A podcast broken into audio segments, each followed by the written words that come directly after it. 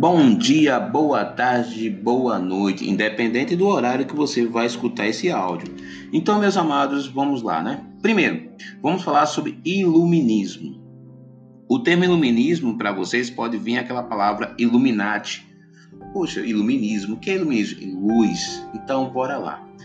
Basicamente, foi um movimento que surgiu a partir partir da burguesia, lembrando que ela surge a partir da burguesia, ela vai ter suas raízes no renascimento, numa nova forma de pensar e vai se como é que eu posso dizer, vai florificar a partir dessa burguesia, questionando todas as formas de poder do período.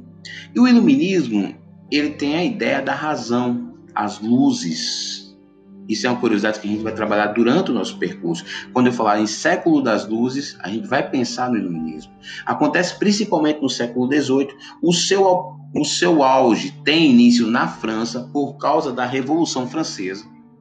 Ela defendia o domínio da razão sobre a visão teocêntrica, a visão religiosa.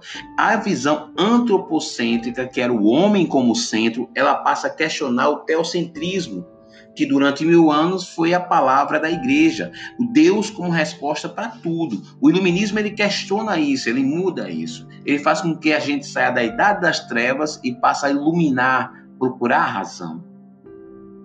Bem, o século das luzes foi atingido no século Basicamente, ele chega no seu apogeu no século XVIII e ele vai ser intenso, principalmente na França, por causa da Revolução Francesa, como eu tinha dito para vocês, com as ideias de liberdade, igualdade e fraternidade e o questionamento da burguesia em relação ao absolutismo, em relação ao antigo regime que vigorava na França e em outros países, em outras nações da Europa no período, principalmente com a característica do absolutismo.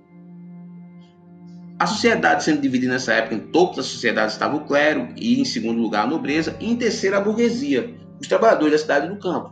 Com o fim deste, os burgueses tiveram liberdade comercial para ampliar significativamente seus negócios, uma vez que com o fim do absolutismo foram tirados não só os privilégios dos poucos, clero e nobreza, como também as práticas mercantilistas que impediam a expansão comercial para a classe burguesa.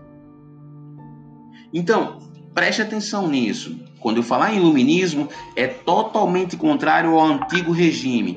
Iluminismo é contrário ao antigo regime. Nós não aceitamos o que acontece no antigo regime. Eu passo a colocar a razão como principal conceito, a razão como direcionamento. Se você lembrar de razão, você vai responder várias questões do período iluminista. Mas vamos um pouco mais adiante. Principais características do iluminismo. Valorização da razão, como eu disse para vocês, é o principal, considerado o mais importante. Valorização do questionamento, da investigação e da experiência como forma de conhecimento.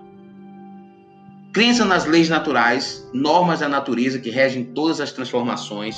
Crença nos direitos naturais que todos os indivíduos possuem em relação à vida, à liberdade, à posse de bens materiais. Crítica total ao absolutismo, ao mercantilismo e aos privilégios de nobreza do clero. Muita atenção nesse quesito, já foi cobrado diversas vezes em provas. Defesa da liberdade política e econômica e igualdade de todos perante a lei. Crítica à Igreja Católica, embora não se excluísse a crença em Deus. O iluminismo, ele critica a Igreja Católica, critica tudo que é o antigo regime, mas ele não exclui a crença em Deus. Por sinal, boa parte do iluminismo é responsável também ao entrosamento, ou a raiz, a, como é que eu posso dizer, a concretização da reforma protestante porque vem dentro desse conceito. Uma coisa vem puxando a outra. Eles vêm essa mudança de pensamento, ela gera isso.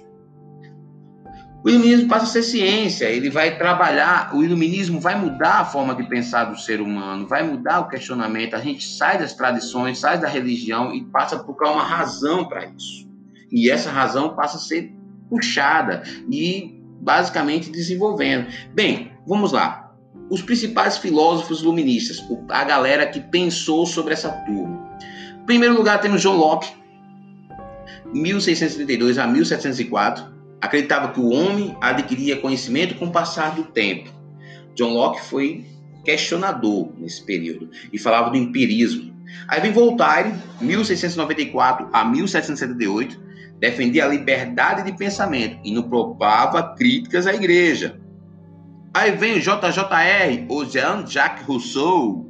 Ele defendia a ideia de um Estado democrático que garanta liberdade e igualdade para todos. Montesquieu, com a tripartia do poder, a divisão do poder, crítico ao absolutismo, o legislativo, a divisão do poder vai criar o legislativo, o executivo e o judiciário. E Denis Diderot e Jean D'Alembert, em 1717 a 1780, mais ou menos, o período dos dois. Eles organizaram uma enciclopédia que reunia conhecimentos e pensamentos filosóficos. Provavelmente o pai do seu Google hoje, que responde diversas questões para vocês. Turma, respondi um pouquinho para vocês, falei sobre isso aqui que é o iluminismo. É um conceito extremamente cobrado nas provas. Mais um abração daquele para matar a saudade e estamos aí para a gente questionar a história e fazer parte desse conceito.